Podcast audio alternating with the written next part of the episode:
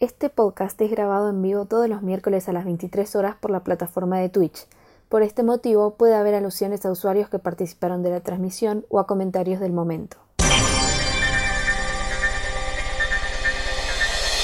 Todas las películas en un lugar. La voz en movimiento. ¿Estás escuchando? Estás escuchando. Estás escuchando. Los más odiados. Buenas, buenas, ¿cómo están todos? Bienvenidos al stream de hoy, un nuevo stream, un nuevo episodio de Los más odiados podcast. Estoy acá acompañado con Julieta Belén. Buenas, Solis. Hoy no dijiste buenas, Solis. Oh, espera, espera, espera, espera, espera. Vuelvo a, vuelvo a la pantalla anterior. No, no, vuelvo a la pantalla anterior. No. Buenas, Catástrofe. Solis. Estoy acá también Ay, con Camila. Almada, por supuesto.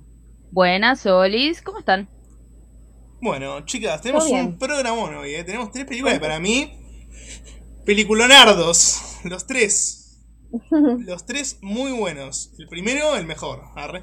Eh, no, pero están muy buenos los tres, la Ah, verdad. aguanta. Porque lo eligió, ¿viste? ¿Por Porque lo eligió de él, ya está, quedó. Eh, Claro, porque él tenía la vara de cuál era la mejor. Cada una es buena en lo suyo, ¿no?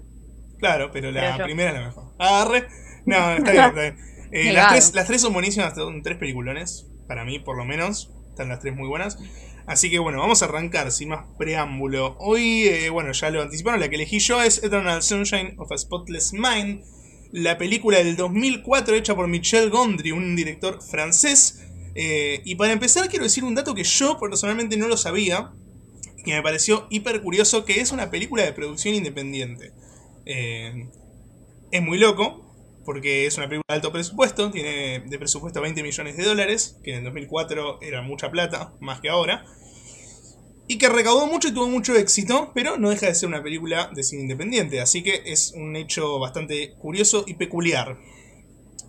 La película se le ocurrió a este director francés. Perdón, ¿no? Quiero confirmar que no sea la primera película, no, claro. O, ya- o sea, ya venía con eh, una filmografía interesante, ¿no? De películas.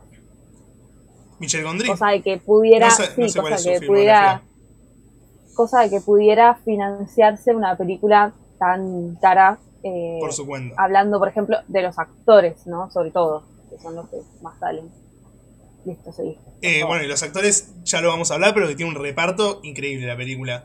Eh, yo lo que voy a decir nada es que el guion está hecho por Michel Gondry, por Charlie Kaufman y por un amigo de Michel Gondry que se llama Pierre B. Smith. Eh, esta película se le ocurrió a Michel Gondry cuando estaba cenando con Pierre B. Smith eh, y él le preguntó, che, ¿qué pasaría si alguna vez te mandan una carta en la que dicen que te olvidaron para siempre y que no puedes hablar más con esa persona porque ya no te recuerda? Y ahí Michelle empezó a flashear colores, empezó a, hacer cualquiera en su mente y terminó haciendo el guion prácticamente completo de lo que es Eternal Sunshine of a Spotless Mind, que acá se tradujo como Eterno Resplandor de una mente sin recuerdos, me parece una traducción más honesta que Olvídate de mí, como le pusieron en España. Eh, Siempre dando la corto. Sí, sí. sí, No, la verdad. En España dijeron, hostia, no le vamos a poner ese nombrazo. Eh, bueno, eh, Charlie Kaufman eh, ya dijo varias veces en varias entrevistas que el nombre de la película remite al poema que recita Mary casi al final de la película, donde nombra la frase de Eternal Sunshine of a Spotless Mind, y de ahí sale, sale el nombre de la película. Es de ese poema que existe en la vida real y que es del mismo autor que nombran en la película. Para empezar, la película tiene un reparto descontrolado. Eh, Sí. Primero que es, personalmente para mí, es la mejor actuación de Jim Carrey en toda su carrera. Yo soy muy fanático de Jim Carrey, me vi toda la filmografía un par de veces. Y realmente creo que es el pico de la actuación de, de Jim Carrey. Tiene muy buenas actuaciones, aparte de esta para mí. Pero esta rompe con todo. Es increíble. A mí me gustó mucho cómo empieza la película hablando, o sea, con la voz de Jim Carrey, que no parece la voz de Jim Carrey, porque nosotros estamos tan acostumbrados a un Jim Carrey extremadamente distinto, o sea, súper opuesto al que vemos eh, en el Eterno Resplandor. Y, y realmente cuando nos damos cuenta que Jim Carrey y después toda la película, o sea, tiene un, un- todo ese desenvol- esa desenvoltura eh, que tiene con las expresiones en las películas de comedia lo hace súper rico el personaje dramático y creo que le da un montón más de herramientas a un personaje en una película dramática que en una de comedia y las recontra sabe aprovechar. Eh, no sé, a mí me encantó también. Eh, es la verdad que es increíble, es increíble la actuación y es verdad eso de las expresiones faciales que el chabón, bueno, siempre se caracterizó mucho por, por esto de mover la cara y eso, pero eh, en esta película la rompe. De hecho, eh, si no me equivoco, esta es la primera película que lo vemos a Jim Carrey encarando un papel así tan serio e importante. Si no me equivoco, The Truman Show es más vieja esta película. Pero en The Truman Sí, Show es, me- los 90. es de los 90, pero es medio cómico el personaje de Truman Show. Si bien la película es seria y él también termina teniendo un arco serio, es más cómico. Esta es la primera vez que lo vemos a Jim Carrey encarando un proyecto así. De hecho, eh, el director para la película lo quería Nicolas Cage, en realidad en vez de Jim Carrey. Eh, Nicolas Cage no quiso agarrar el papel. Y. Qué raro que Nicolas Cage no agarre un proyecto. No había plata. Sí, no había plata. Y es loco porque a Jim Carrey tampoco es que le dij- dijeron, uh, qué bueno que tenemos a Jim Carrey. Eh, el director varias veces dijo que fue como, qué loco, qué loco vamos a tener a Jim Carrey, vamos a ver si sale bien porque es un actor de comedia. Estaba como esa incertidumbre de no saber si iba a funcionar o no la elección de- del actor principal. Siempre está ese prejuicio, ¿no? De que, de que los actores. De hecho, está pasando con Robert Pattinson. Eh, pasó en The Lighthouse, pero pasó también, va a pasar también con The Batman y, y todo eso que venimos con el prejuicio de que es el vampiro eh, y nadie lo quiere ver en ningún lado. Y antes con Ben Affleck, si nos Sí, referimos también. a Batman también. Y en su momento, en fines de los 80, ha pasado también con Michael Keaton. Él venía de ser Beetlejuice a pasar a ser Batman y fue Que va a bastante volver, criticado en su momento, sí. Fue bastante criticado. Y así Exacto. que, eh, y después terminó siendo una de las mejores versiones de Batman. Ojalá, ojalá que, la- que siga rompiéndola haciendo Batman. Por otro lado, eh, la actriz principal, bueno, es Kate Winslet, eh, que hace de Clementine. Y me parece, bueno, la actuación también me parece bárbara, pero aparte de parecerme a mí, ella declaró que fue su mejor actuación en toda su vida hasta ahora. Eh, le parece que es el mejor personaje que interpretó. Es genial. El personaje es buenísimo, pero también, o sea, los personajes están hermosos y perfectamente armados. Y, y la verdad que los encaran muy bien. Ese fue nominada, fue nominada a mejor actriz. Eh, este año no lo ganó, finalmente. Pero, pero fue nominada, así que también la academia le, le quiso reconocer ese, esta actuación a Kate. Em, que tampoco era la actriz seleccionada para hacer el papel. La actriz seleccionada para hacer el papel era alguien que no es actriz, era Bjork, la música. Eh, y resulta que justo cuando empezaron el año que, que filmaron la película, eh, Bjork entró en depresión.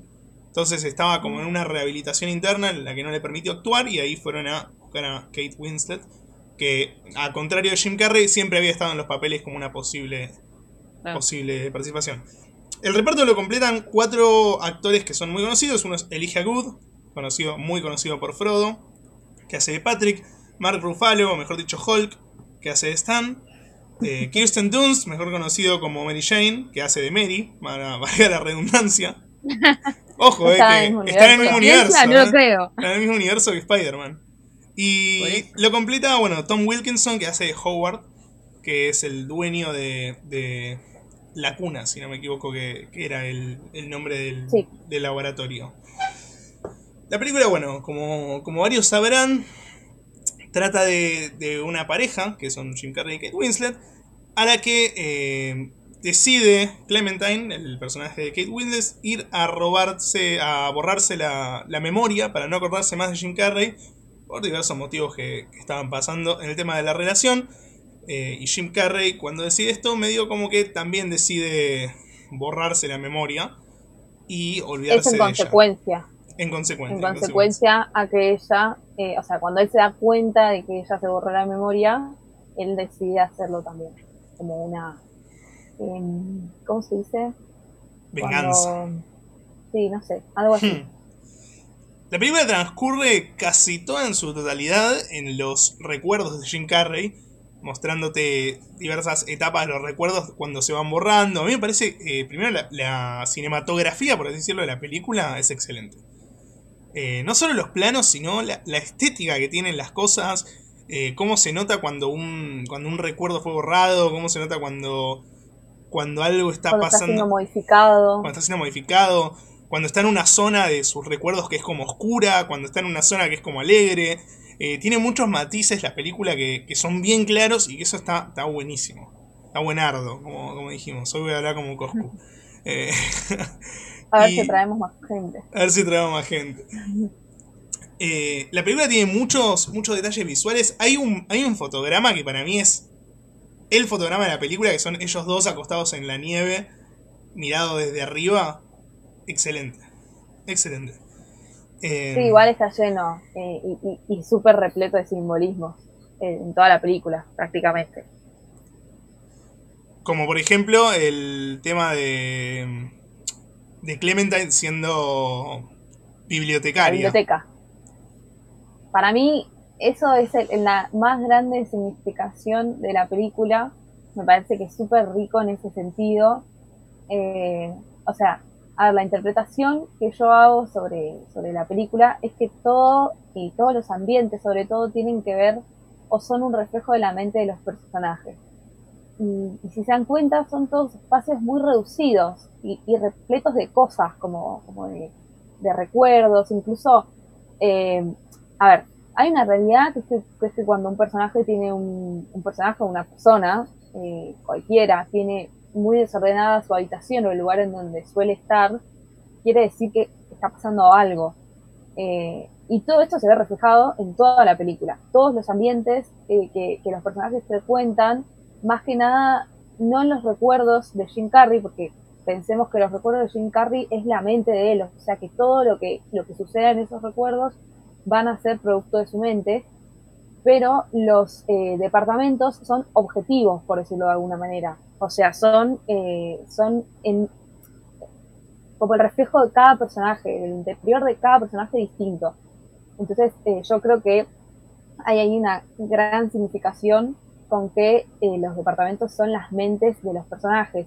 Inclusive la, la agencia que borra los recuerdos también es muy desordenada, es muy pequeña, son todos espacios súper reducidos. La única casa que parece ser más grande es la casa de los amigos de Jim Carrey, que tiene dos pisos, pero lo, sabemos solamente porque hay una escalera en un momento, pero igual los planos son súper pequeños dentro de la casa, o sea que todo siempre da a, a, que es algo muy chico, muy reservado, muy como junto, muchas cosas que hay que quizás limpiar. A uno por ahí es como que los planos están todos llenos de cosas. Y de hecho, eh, al final, no me quiero adelantar mucho, pero al final eh, ellos eh, vuelven a iniciar la relación en, un, en un espacio común, que es un pasillo, en un espacio neutro, que no, que no tiene nada ni de la mente de, de Jim Carrey ni de la mente de, de Kate Winslet. Son eh, es un espacio completamente neutro para los dos.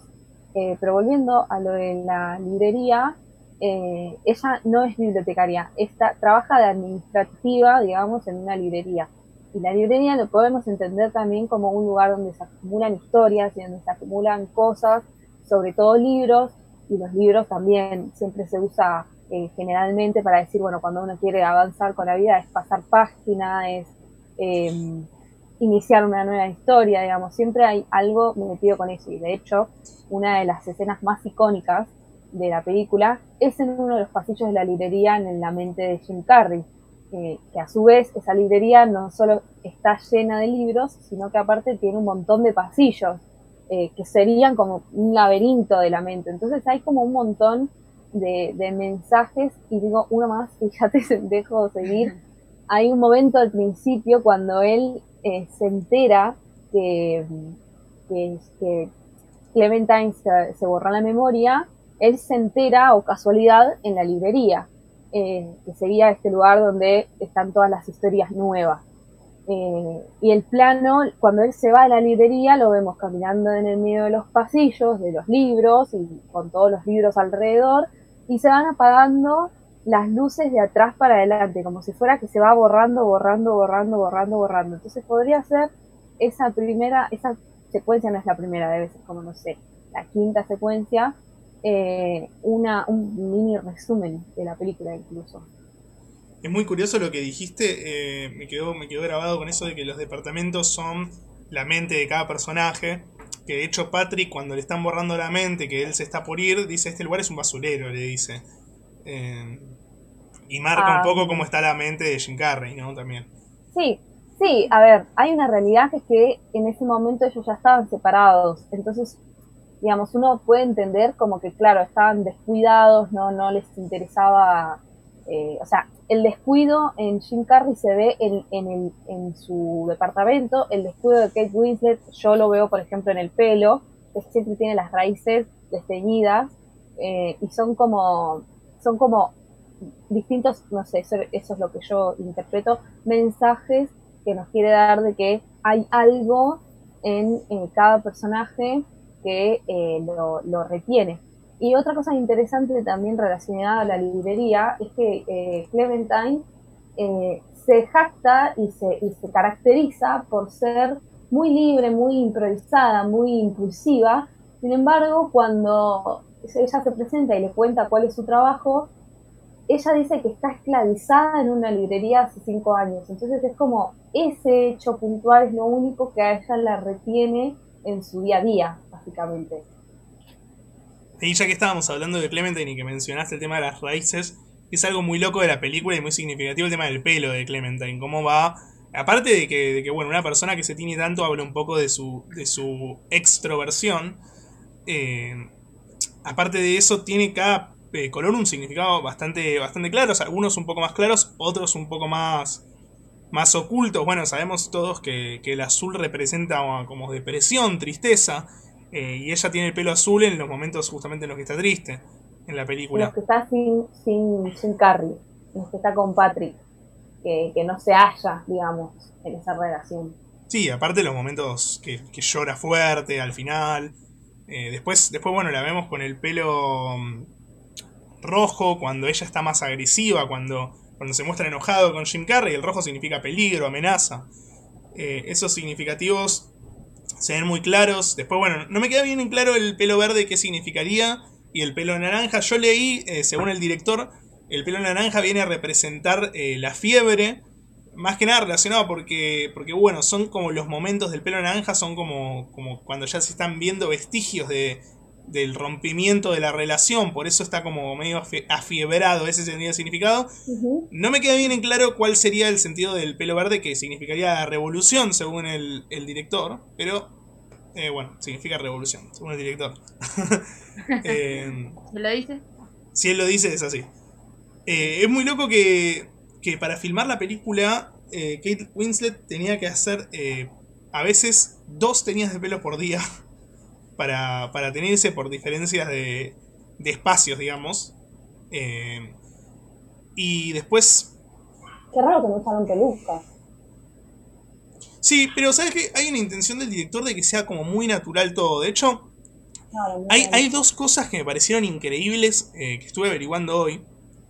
La primera es que las escenas que las hacen en el tren, eh, las hicieron en un tren real sin montar ninguna escena y con el tren en funcionamiento. Eh, porque podrían haber parado el tren y hacerlo como en cualquier película, pero el director dijo que quería que sea lo más natural posible la relación, el encuentro entre ellos dos. Entonces le hicieron con el tren moviéndose. De hecho, esa escena está casi toda improvisada. Eh, la piña que le pega Kate en el hombro a Jim Carrey, lo que le responde, casi todo está improvisado. Eh, y eso habla un poco de la naturalidad de la película y lo que se buscó. Y después un dato que me pareció increíble, que me voló a la cabeza, es que hay una escena en la que Jim Carrey va como a, verse a él mismo hablando con el doctor en el consultorio, que es cuando le quiere decir que cancele el procedimiento y todo eso.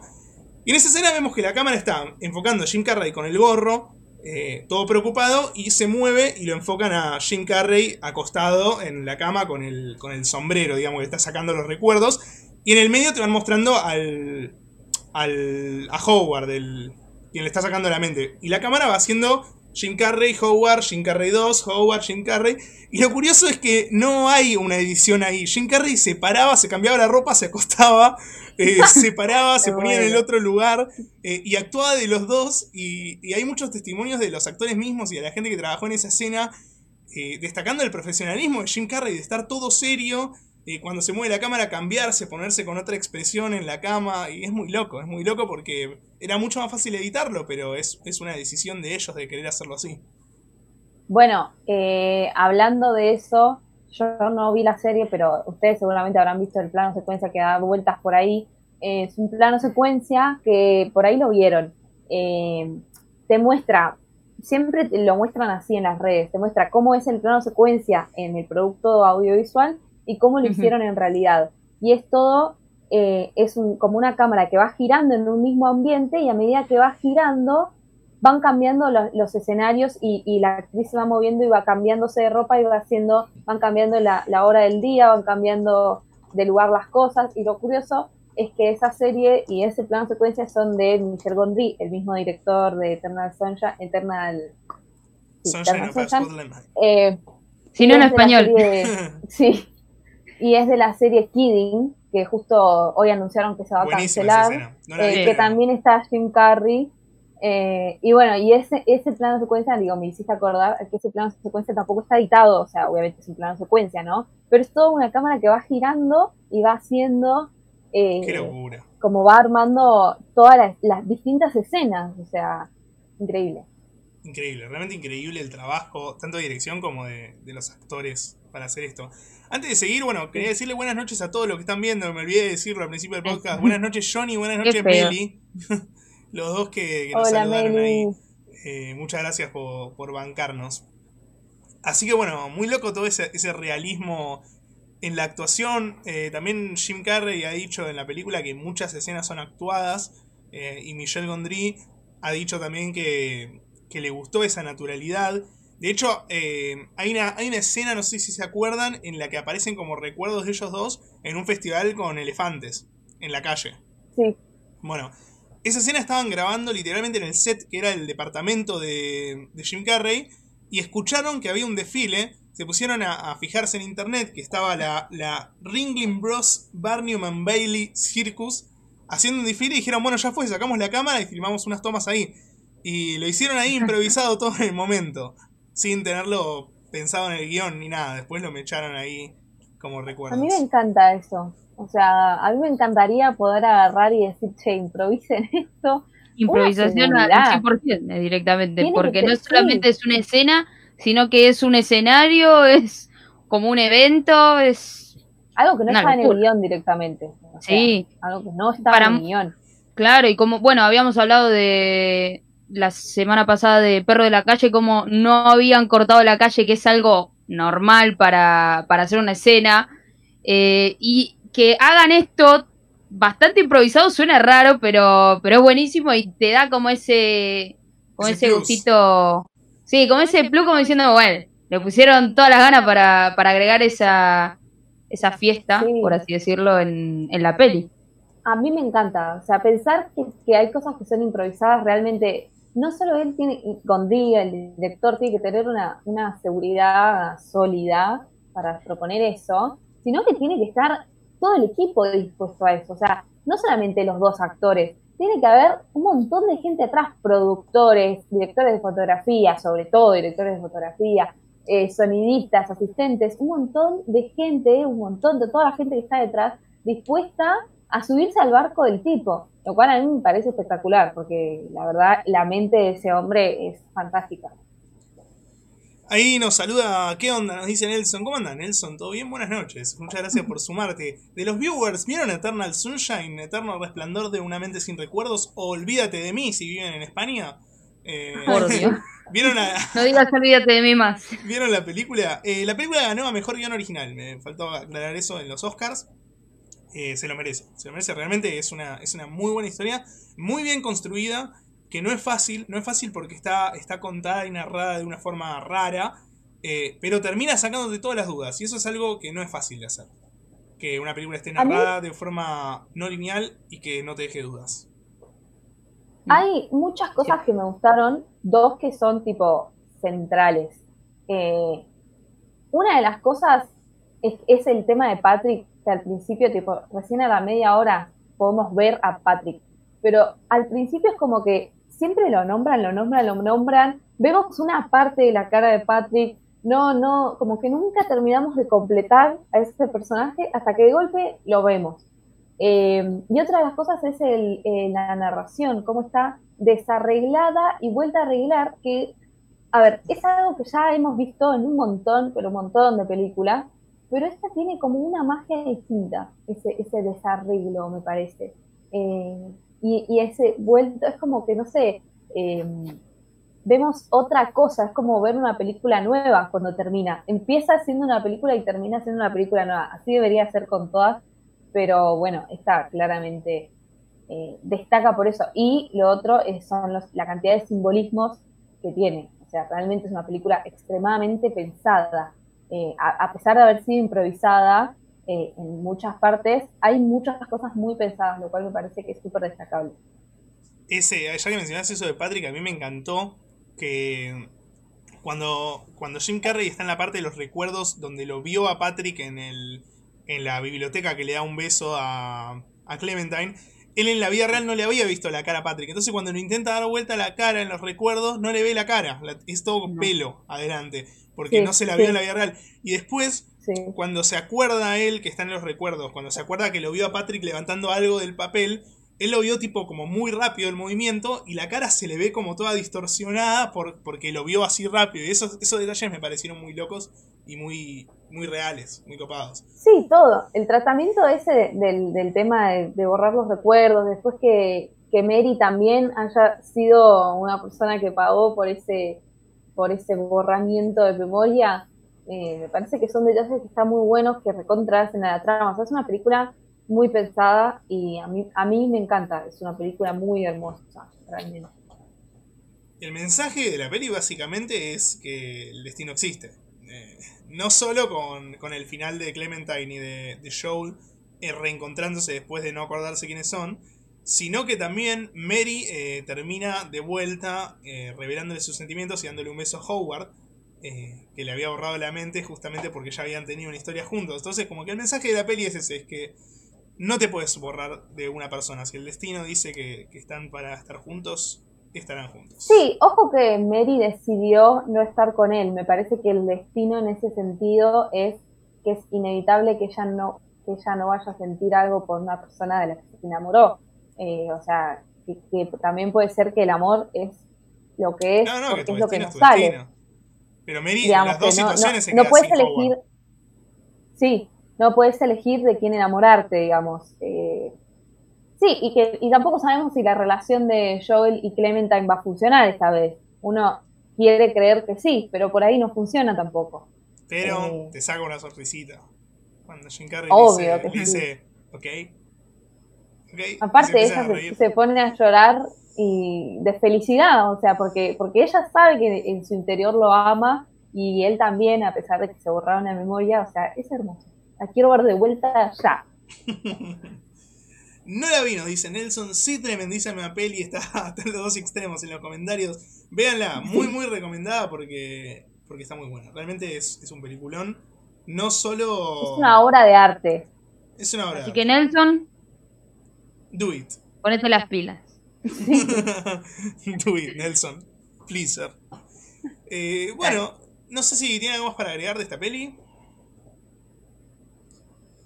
No, a mí me gustó recalcar mucho que la vean, pero aparte hay una cosa con los planos que también me dejó muy flashada realmente. El tema de los planos chicos me parece, o sea, yo no quiero ser la loca de las cosas, pero, pero realmente me parece súper destacable y espectacular. Veanla, por favor, veanla. Si viste, ¿qué película tenés que ver Eternal Sunshine? Yo voy a decir una. ¡Oh! Si viste si viste Eterno Resplandor una mente sin recuerdos, tenés que ver Eterno Resplandor una mente sin recuerdos. ah, bueno. Yo voy a decir. No sé. Simplemente no lo sé. El origen, por ejemplo. El origen, el origen, eso es lo que la, yo, eh, la yo, A mí se me ocurrió. Eh, bueno, como les estaba diciendo, tienen que ver, si, si les gustó Inception, tienen que ver. No, yo dije esa. Vos elegiste otra. Si, si les gustó el origen, pueden ver esta son, estéticamente son diametralmente opuestas. El origen es muchísimo más oscura, y en la trama también es muchísimo más oscura, los deseos son más oscuros, las motivaciones son más oscuras, pero tiene mucho que ver con la mente y con las idas y vueltas y con no entender, con las ambigüedades también, porque tiene un final muy ambiguo. Con las interpretaciones. Entonces, si les gustan, sí. si les gustan todas esas cosas locas de la mente y vieron el origen, para mí tienen que ver esta. Es más cursi, un poquito más cursi esta, pero bueno, vale. ¿Vos, Cami? Y a mí me mataste, qué sé yo, yo iba a decir mates, pero... Mate. sí. Pero ¿alguien puede pensar el por qué? ¿De qué? De El decir por qué. Matrix. No la sé, no la tengo. ¿Por qué? Por, lo de la, por lo de la Matrix. Claro, sí, sí. Por todo Porque- lo que... por- Sí, Lo Creo que irreal, con- digamos. claro. Sí, lo sí, que sí, es la sí, realidad, no... Muy tirado de los pelos. Ah, Y bueno, pero... Un rábago. Un rábago Es comparación. distinta. es distinta, muy distinta porque es de acción, pero, o sea. Todo es está en la mente, querido. diferente. Todo está en la mente. Sí. ¿De qué te reís?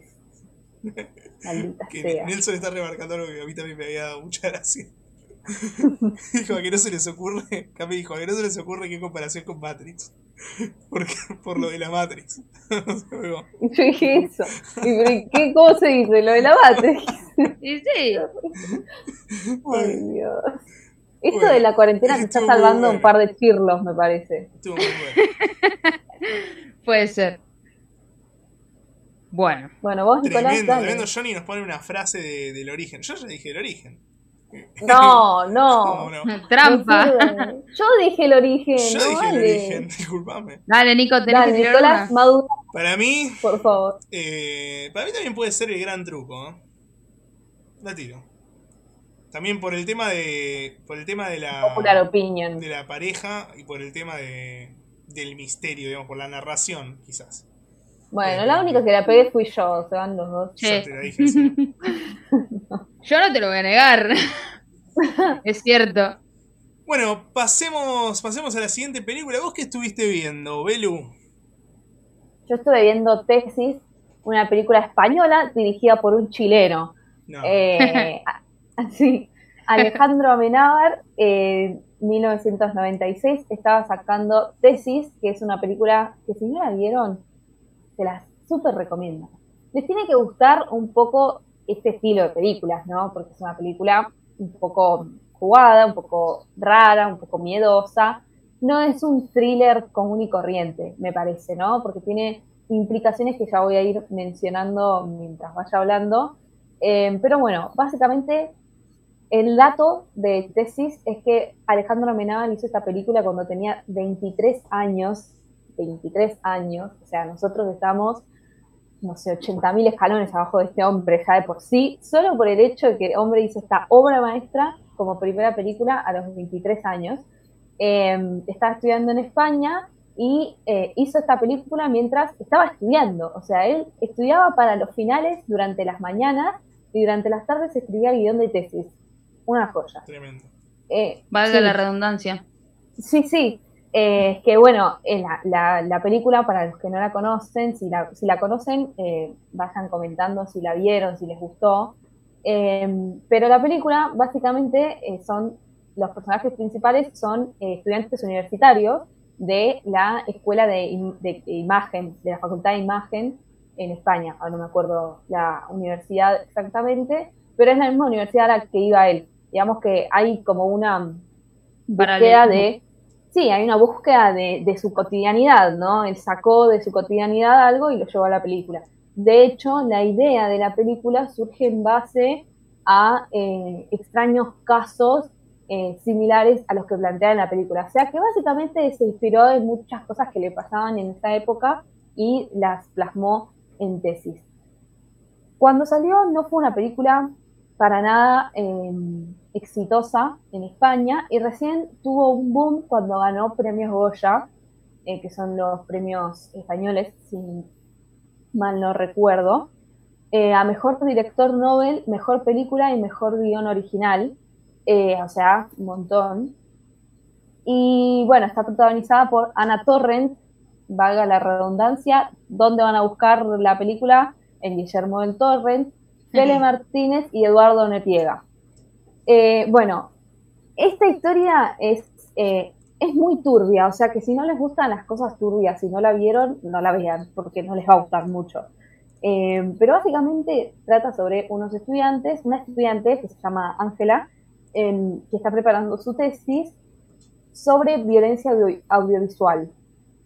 Llega a, investigando en la violencia audiovisual a las snuff movies. Las snuff movies son películas o videos donde suceden homicidios, torturas o suicidios reales. ¿Vieron esas, esas videos que a veces circulan del Islam y esas cosas que matan gente tipo en vivo? O sea, no, ya sabemos que no es una ficción y tampoco es un documental. O sea, matan gente y torturan gente en los videos. Una cosa terriblemente horrible. Eh, y buscando encuentra esta mm, una cinta en donde torturan y asesinan a una estudiante compañera de ella que desapareció unos meses atrás, que no se resuelve nada, que nadie sabe dónde está. Eh, y, digamos, esta idea se le da a, a porque justo mientras la estaba escribiendo surgió un importantísimo caso en, los diarios de España de tres nenas que habían sido asesinadas y se decía que detrás de del crimen había gente interesada en crear snoop movies, porque son películas que generan mucho dinero, porque es como vender cosas al mercado negro, o sea, son cosas muy, vieron esas cosas turbias que se hacen y que generan mucha plata. Em, y bueno, se decía que esos, esos crímenes se habían hecho para hacer snoop movies, entonces a él le interesó un montón. Sumado a esto, em, en esa época en España había una, una búsqueda de la prensa un interés de la gente en el morbo, especialmente en el morbo. Y el morbo y la idea de ver o no ver, escuchar o no escuchar, es lo que más maneja Amenábar en la película. Eh, bueno, ahora vamos a llegar a eso. Pero básicamente es una... Eh, Amenábar está constantemente buscando criticar y dejar en evidencia al espectador voyeurista. ¿Qué es el espectador voyeurista? Es el que quiere ver algo a pesar de que le dicen que lo que va a ver es violento, sucio, eh, asqueroso, eh, algo muy feo.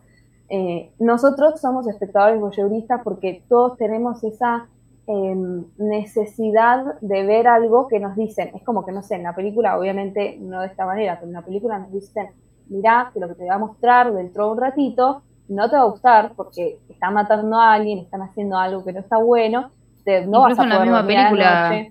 Exacto. Eh, sin embargo, nosotros qué hacemos? Nos tapamos los ojos, pero siempre intentamos ver porque nos da curiosidad. Sí, exacto.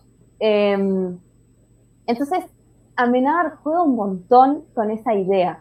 En ese caso, nosotros seríamos Ángela, que Ángela es la que nos permite ver y no ver lo que, lo, que ve ella, digamos. Eh, de hecho, la primera secuencia de la película me parece que es eh, la más interesante. La primera y la última son las más interesantes en relación a esto.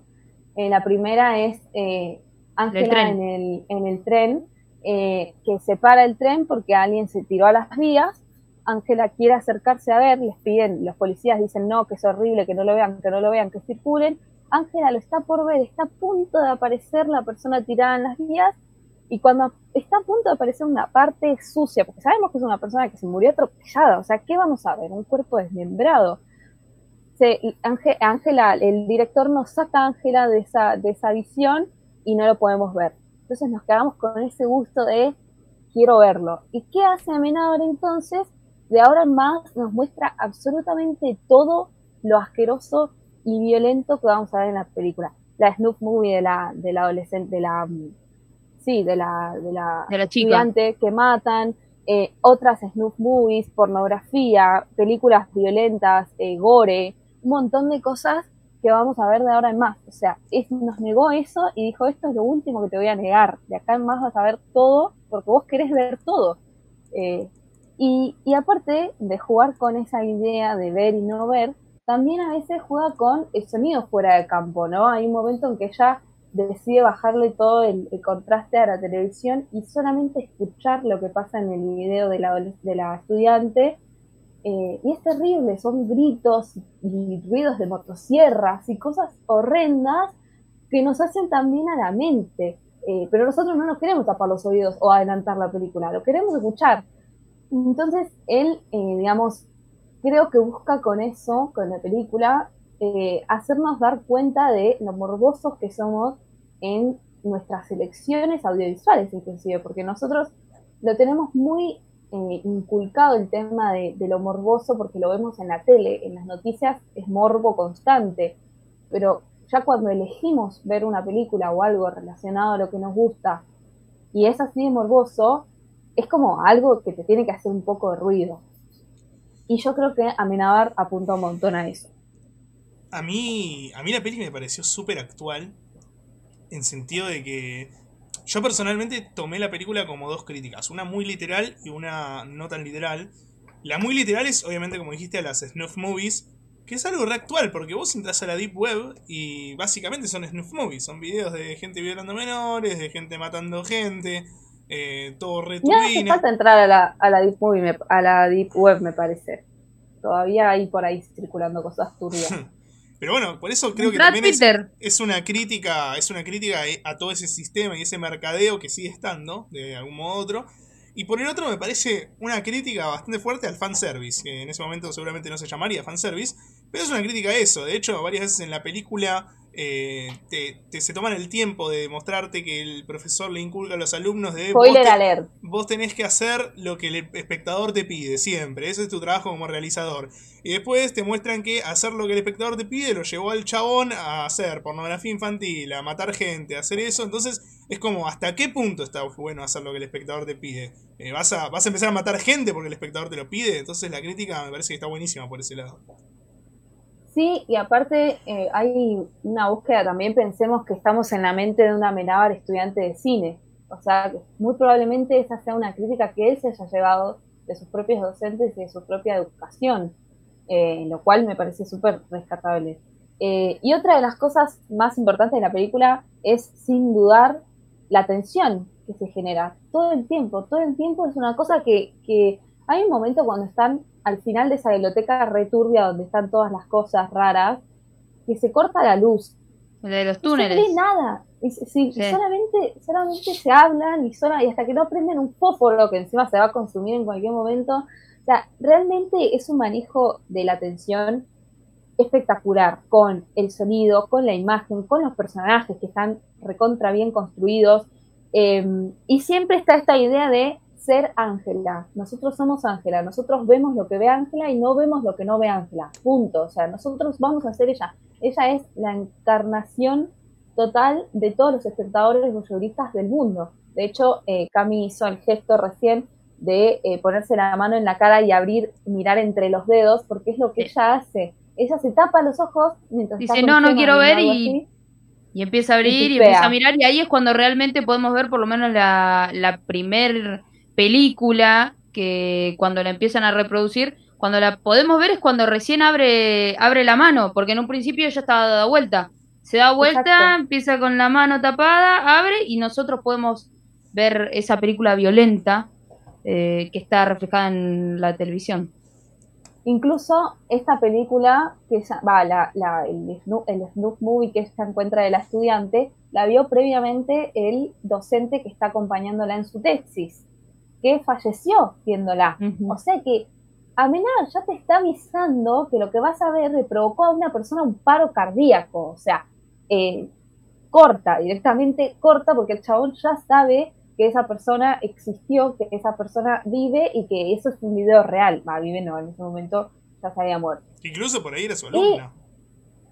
incluso seguramente era su alumna. Pero es muy loco cómo el tipo está ahí muerto y ella aparte tiene, bueno, ella la morbosidad de tocarlo, tocar el cadáver, porque es la primera vez que ve un cadáver. Entonces, hay en toda esa escena está el aviso de, mira que te voy a mostrar, en algún momento la película te voy a mostrar algo que a un personaje le provocó la muerte. Eh, y aparte, somos Ángela porque estamos todo el tiempo con esa duda de tocar, viste, seguramente, bueno, no sé, a más de ustedes, a más de uno le habrá pasado eh, cuando falleció algún ser querido alguna vez y eran chicos, eh, de acercarse y ver, porque es la curiosidad de una persona que ya no está, ahora está ahí, que está durmiendo, porque podría tranquilamente pasar por eso, y es muy fuerte, ¿no? Cómo tomamos, es, está bueno para, para concientizarlo, porque es como dice Nico, es una película muy actual, porque no dejamos de tener morbo, y no dejamos de querer ver lo que no deberíamos querer ver, que no deberíamos querer ver una cosa que da asco, que es violenta de esa manera. Sin embargo, seguimos consumiendo noticieros que son violentos, que son morbosos, que nos muestran imágenes sensibles en horarios que son tipo 12 del mediodía. Eh, vemos cosas que no solo son por elección, pero las noticias de hecho son por elección, y muy, amarillistas, muy morbosas.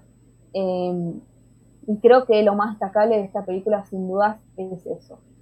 Detrás, ¿no? En un marco de buscar quién es el asesino, o sea, el, marco eh, más común del género thriller, que es ver quién asesinó a esta chica. Eh, pero eso queda totalmente supeditado a esto, digamos. Para mí eso es, excelente y me encantó. Y como thriller, que no se sabe. De hecho, la película dura dos horas eh, cinco minutos, exactamente. Y más o menos a las dos horas te enterás eh, cómo se resuelven las cosas. O sea, tenés un, suspenso hasta el último segundo de la película que no sabes nada. Pero no es que sí, te presenten lo posible, pero no, no tenés nada concreto porque vos ves todo a través de ella. Pero incluso cuando está más y ella no tiene. Claro. Es terrible, es terrible. está, más o menos definido y nada que ver. Como que. No, es muy loco. Muy loco y muy buena película. La verdad me sorprendió. El final, yo había dicho lo de la secuencia del principio del final. El final también es interesante como ella eh, no quiere hablar más del tema porque ya, ya se descubrió quién había sido el creador de un montón de snuff movies y los, eh, los pacientes del hospital donde, donde Chema estaba internado quieren seguir viendo la, la tele. Entonces es como mostrarte que no cambiamos un carajo y que vamos a seguir igual. Y esto pasó en el 96 en España. Nosotros estábamos en Argentina en 2020 y hablamos de esta película como si fuera que la hubieran hecho ayer, prácticamente. Muy, muy actual, muy actual y muy, muy buena película. Eh, ¿Tienen alguna película para recomendar para si viste tal mira tesis? Para mí es una película muy difícil porque es, o sea, Rosa lo turbio, Rosa no, es turbia, entonces es como que es muy difícil. Eh, algo así, no sé. Yo tengo una, pero no me acuerdo el nombre. Así que no a la ver, contá de qué se trata. A lo mejor lo sabemos. Eh, no, por ahí la, voy a googlear. Yo no tengo ninguna. Yo soy mala con el. Si no la viste, te recomiendo. Sí, yo también soy malísima. Pero no sé. la tengo, la tengo. ¿eh? Es una película española también que se llama El Cuerpo. Ah, sí. Dirigida por Oriol Paulo. Para mí, eh, sobre todo en el tema, no es tan gore, pero tiene mucho que ver con el tema. Con el tema thriller, me pareció de bastante similar el género. Me hizo acordar mucho. Bueno, thriller, cualquier thriller que hayan visto, eh, desde el videoclip de Michael Jackson hasta Tesis, pueden ver. Eh, pero cualquier thriller que hayan visto es un género, es un género que es bastante parecido. A ver, destacan estas cosas, ¿no? Por eso decía que el, Tesis tiene eh, la cuestión común del género, que es buscar un asesino, buscar un culpable, buscar que hay un crimen, digamos, pero en general eh, son todas así, todas buscan un crimen, digamos, tienen un crimen, buscan un asesino, un culpable, y lo que las hace diferentes es, digamos, la crítica. Está bueno que se utilice un marco que a todos nos gusta o que nos puede llegar a interesar, como el thriller, y eh, sea utilizado para dar un mensaje potente. Peliculón, peliculón. Tesis de Amenábar. Eh, bueno, tenemos, tenemos una última película, tenemos una película más para hablar hoy que para mí es un, es un peliculón. Eh, súper distinta. Súper distinta a lo que estamos hablando. No, ¿Qué estuviste no vamos a otra cosa. Cami. Bueno, vamos a empezar con una trilogía que en realidad no sé si muchos se pensaban que era una trilogía. Eh, trilogía del corneto. Y vamos a empezar con la primer película de esta. Que es el corneto? Es un helado, pero después lo vamos a mencionar. vamos a... sí, justo, ¿no? Igual. Em, vamos a hablar de una película del 2004 eh, dirigida por Edgar Wright, eh, más conocido por sus trabajos en Scott Pilgrim vs. The World y Baby Driver que es director, productor y guionista de esta película. Shaun of the Dead. ¿Para qué dejarla corta? Bueno, también tuvo alguna que otra participación en el lado de producción y guion de Ant-Man, el director. Eh, hay que destacar de que es una película que está inspirada en la saga del... Bueno, en realidad más que nada La Noche de los Muertos Vivos de George Romero. Y se nota mucho. Cuando hablemos de la película y algunas de sus escenas tal vez más importantes, vamos a ver esa, esa gran comparación y ese homenaje que le hace al género y a George Romero, que es un gran exponente del mismo, que son los zombies. Eh, bueno, protagonizado por Simon Pegg, quien trabajó mucho con este director. Trabajó tanto en, en esta película como en la trilogía del corneto. Él y Nick Frost, ambos protagonistas de esta película, son dos de los protagonistas principales en esta trilogía que consta de tres películas. Las películas también son Hot Fuzz y World's End, una del 2007 y la otra del 2013. ¿Qué pasa con esto? No tiene nada que ver una película con la otra, solamente las referencias entre sí. Este chiste de tal vez el tener el mismo director y mismos actores en sí y tener como esa ese running gag, tal vez alguno que otro que vamos a mencionar ahora, pero pero no no son parecidas, no son del mismo género ni nada. Eh, ¿Qué pasa con esto? Es un helado de tres sabores, así lo quieren decir, por eso el corneto y por eso... Una es de envoltorio rojo, que sería la parte más sangrienta, que representa a John of the Dead. La otra es el azul, representando a las películas de acción policial. Y la tercera es verde, que es más por el tema del fin del mundo, los aliens y, todo ese tema. Eh, a ver, esta película, para mí, es ahí es donde iba a entrar en debate. Yo no lo llamaría una sátira ni una parodia, porque uno si ve tal vez a veces las críticas que tiene la película dice que es una buena sátira o una buena parodia. Para mí es un homenaje. Un homenaje con una comedia romántica de zombies, pero un homenaje en fin. Eh, la película y el protagonista definitivo John, protagonizado por eh, Simon Pegg, eh, él es un vendedor de electrodomésticos que tiene una novia, que él tiene una rutina de juntarse con su mejor amigo en el mismo bar todos los días y no sale de ahí. Y lo importante que lo hace tanto una comedia romántica es el hecho de la relación con ella, que sería interpretada por Kate Ashfield, eh, la actriz. A ver, eh, después, bueno, por supuesto sucede lo que es el apocalipsis y él va y deja todo para ir a buscarla junto con sus amigos, como que va buscando su grupito. Em, es, es una película diferente. Para lo que es la época, imagínense que al año siguiente, George Romero, al haberle gustado tanto eh, lo que es la película, le encantó, lo invitó a Simon Pegg y a Edgar Wright a hacer un cameo en lo que es Land of the Dead. En, en el año siguiente. Es. A ver. Es muy querida en ese, en ese sentido la película. La película es, eh, un fuerte, fuerte homenaje a las películas de, Romero.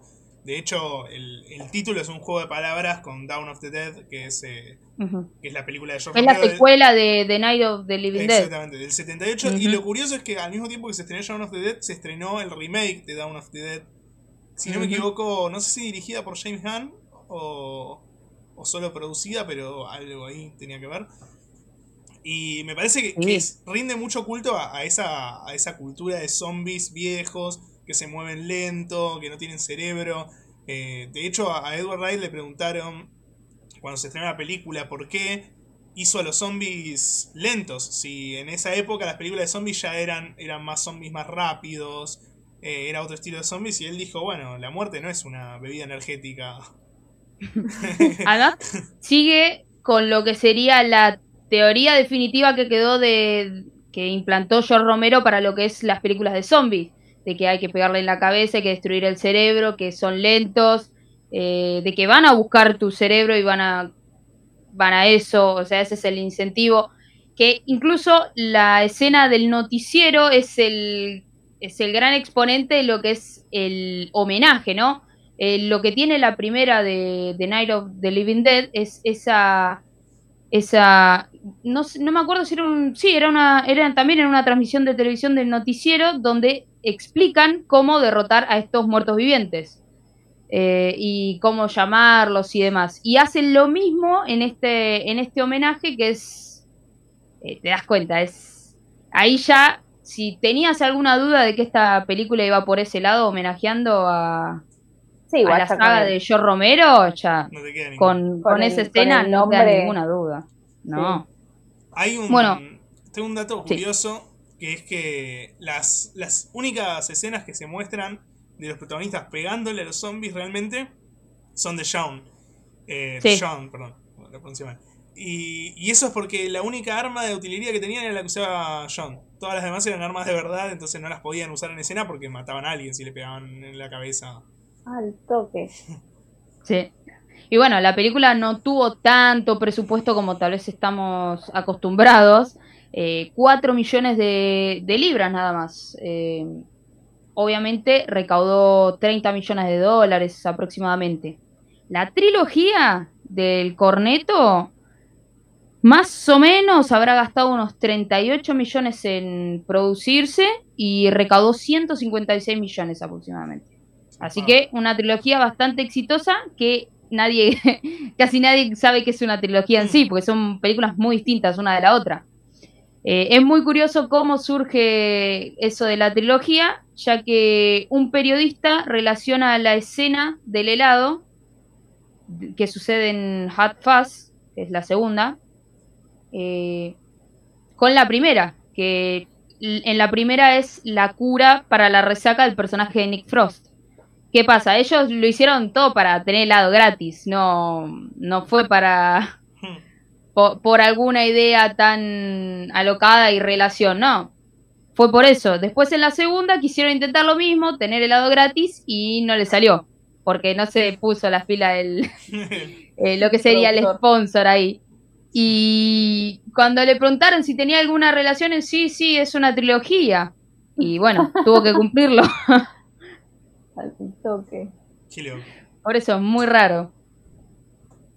Bueno, además, eh, la película tiene muy buenos actores, como Lucy Davis, quien, bueno, estuvo en Wonder Woman haciendo de ETA, y bueno, muy conocida por sus actuaciones en series como la versión de Inglaterra o Gran Bretaña que tiene The Office, y en Chilean Adventures of Sabrina, la, la serie de Netflix sobre la bruja adolescente Sabrina, que hace de la tía Hilda. Eh, después tiene a Bill Nighy, que es muy conocido, un actor que ha ganado unos premios muy importantes. Creo que el BAFTA lo consiguió por Love Actually o algo por el estilo, o una nominación. Tiene, pero cantidad de roles que son muy reconocidos. Eh, también está Peter Serafinovich, quien es un, voy a tirar como un universo superheroico, por así decirlo, de Amazon. Bueno, tenés a Simon Peck que interpreta al padre de, de Howie en The Voice y Peter Serafinovich hace de, de Tick. Eh, esta serie original de Amazon donde él hacía del superhéroe, que bueno, fue cancelada eh, el año pasado. Un datito ahí por para Amazon para que la tengan en cuenta. Bueno, esta película fue muy bien recibida en la crítica y también en, en lo que son los espectadores. Creo que Rotten Tomatoes tiene arriba de 90% y de la, de la audiencia la verdad es muy querida. Eh, y bueno, vamos a hablar de la escena de la película. ¿Cuál es? Díganme. Tiene muchas Tiene una escenas. No, pero hay una. Primero, después voy a decir un running gag, pero la escena de cuando suena Don't Stop Me Now es, Ah. Buenísima, muy buena. Es excelente. En esta escena, lo que pasa es. eh, se vienen todos los zombies y. Por una torpeza, el personaje de Nick Frost prende lo que sería la caja de, La de rocola. música, claro, rocola, la rocola, y está en un orden aleatorio, ya lo explicaron dos, tres veces. ¿Qué pasa? Suena Don't Stop Me Now. Y los golpes y todo lo que sucede en la escena, sea un golpecito, sea prender una luz, sea cómo titila las luces, todo está al ritmo de la canción. Entonces, y incluso hay momentos que mueven la cabeza o que le están pegando un zombie y es todo en sincronía con, con, la música. Es un detalle que no solo para los fanáticos, sino para, para cualquiera que pueda verlo, es la verdad un detalle estético muy bueno. También tienen una broma con el tema de la valla. Cuando lo ven en, esta primera, bueno, al cruzar la valla, se cae para el otro lado, se le rompe todo antes de que la pueda cruzar. Y esto sucede en las tres películas. Es como un running gag que tiene que pasan distintas cosas cada vez que, que, cruzan la que quieren cruzar una valla, porque no necesariamente la cruzan de la manera que uno se imagina, y no necesariamente es el personaje de, de Simon Pegg, pero siempre sucede algo inesperado. Muy buena, escena. No, y la verdad que a mí me gusta porque tiene un humor. A ver, es una película sobre crecer. Te das cuenta también. Tiene como ese lado de la, de la rom-com que es el personaje que empieza medio estancado en su rutina y después evoluciona. Eso sobre todo lo podemos ver en la escena final donde él está eh, bien con, con la novia, está como en un lugar más apropiado que era su casa, aunque no lo parezca. Si uno ve la primera escena donde aparece la casa y en la última aparece otro lugar completamente distinto, pero igual nunca termina perdiendo eso de, de lo infantil y lo del amigo, pero al menos se puede ver una evolución del personaje, ¿no? Llega a ese punto donde, donde se superó a sí mismo. Sí, es la película, tiene un mensaje claro, digamos, de crecimiento. Para mí, para mí, balancea muy bien el mensaje propio que quiere dar la película con el homenaje que es a, películas de, zombies como la de Romero. Para mí eso estaba buenísimo y para mí es, es un humor. Yo le decía a antes de arrancar el podcast que hace un par de capítulos hablamos de, The Dead Don't Die. Eh, y a mí me pareció bastante mejor esta película en el sentido de que The Dead Don't Die, eh, los personajes son serios, pero el guion mismo es un chiste, un gran chiste.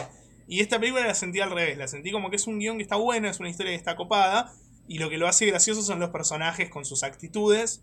Eh, que son sus reacciones, y lo que dicen cuando, cuando está sucediendo cada cosa. O sea, el guion. El guion. Me parece que el guion es bastante. Va, es una premisa. La misma premisa, básicamente. y es la premisa de todo apocalipsis zombie. Sí. Y de Dead Don't Die me da la sensación de que tiene un poco más de. Tipo, algunos simbolismos interesantes. Eh, y después, eh, no sé, a mí me da mucha gracia eh, cómo minimizan la situación, como Ah, ¿y cómo, cómo era eso de que, de que hacían todo el tiempo, hablaban sobre guion, como esto no está en el guion? Eh, y ese tipo de cosas que... que rompían la cuarta pared. Sí, eh, pero, pero creo que el guion es bastante, bastante parecido, ¿no? Sí, la premisa, como dice Cami, es igual en todas las películas de zombies. Me parece que el tratamiento de la historia es, es, lo que lo diferencia un poco a las películas. Y el hacerlo una rom-com. también sí, los personajes, los lugares también, eh, o sea, de Dead Don't sucede en un pueblo recontra vacío y este sucede en una ciudad, eh, hordas de zombies, como más, más a George Romero me parece. Exactamente. ¿Algo más para La película, sí. No, iba a decir que la película se filmó, se filmó en Londres, además de, de ser inglés y demás, se firmó en el norte. Eh, y la verdad que se nota, se nota que es Londres, ¿no? Que es, es un lugar que, eligieron para representarlo. Qué buen cameo eh, el del final. Sí. lo dejamos, lo dejamos ahí porque es, está, muy, está bueno. Tienen que verla. Sí, sí. La verdad que sí, es un. Para es que tiene mucho. muy buena. Tiene muchas, muchas referencias, es muy copada. Eh, no, te preguntaba algo más porque yo ya tengo mi película, ¿eh? Para mí la tienen No, que ver si vieron vi de, de Dot Don't Die. De Dead Don't Die. No. Ay, era obvio que me iba a decir. a mí se me ocurrió, a mí se me ocurrió. A Bueno, mí se me ocurrió. a futuro vamos a hacer la saga de George Romero y la saga de terminar la saga del corneto. Me parece excelente, me parece perfecto. Especial Zombies. Especial zombie. Bueno, en realidad la de corneto, La de sería no, especial policías barra Sí. alien, aliens después la cosa rara. Perfecto. Bueno, esas fueron las tres películas. Dos películas de culto hace Edgar Wright, ¿no? Sí. ¿Cómo? Sí, películas de culto. Dos películas de culto. Capo. Eh, ¿Baby Driver es de culto también? No sé, pero tiene muy buena recepción y tuvo muy buenas críticas por la película. ¿La viste vos, Cami? Sí, pero cuando se estrenó más o menos, así que... Ah, Acá, retomando Eternal. Sunshine, me manda Chris, un amigo, una teoría que no. Que, que circula por las redes, que es muy interesante y me parece bastante válida, que es sobre el pelo también de, de Clementine, la, la voy a decir. ¿Te voy a decir que- el verde? No, no, sí, pero, o sea, el- la teoría sostiene que el pelo de Clementine representa las estaciones. Eh, él conoce a, conoce a Jim en primavera, que sería el verde, eh, que es como que es todo lindo, como que está todo bien.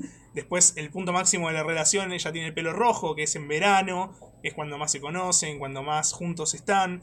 Después, eh, cuando todo se va yendo al carajo, digamos, en la relación tiene el pelo naranja, que sería el otoño, como las, como las hojas que se caen. Y finalmente en el invierno, eh, bueno, decide borrarlo de, de su cabeza, es la estación triste. Y finalmente la película deciden aceptar que las relaciones no son perfectas y tienen sus altos y bajos, eh, y sus idas y vueltas, sus ciclos como las estaciones.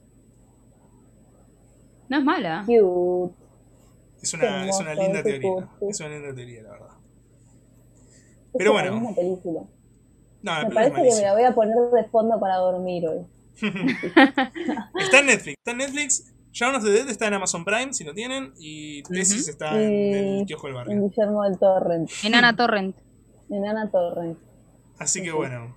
Eso fue Los Más Odiados. Episodio. Andás a ver, ¿no? ¿Será el 8, el 9, el 10, 11, Ni 12? nos contamos. Sí, no sé. No sé, después No, lo verán en. Spotify. Ya lo vamos a subir de la, de la vez pasada a Spotify. ¿eh? En la semana que viene nos ponemos las pilas. Así que bueno, eso es todo. Muchas gracias, eh, Belén. Muchas gracias, Cami. Gracias, chicos. Nico, Cami. Gracias, viewers. Gracias. Nos vemos mañana en el stream y en 15 días en Los Más Odiados. Adiós. Adiós. Adiós.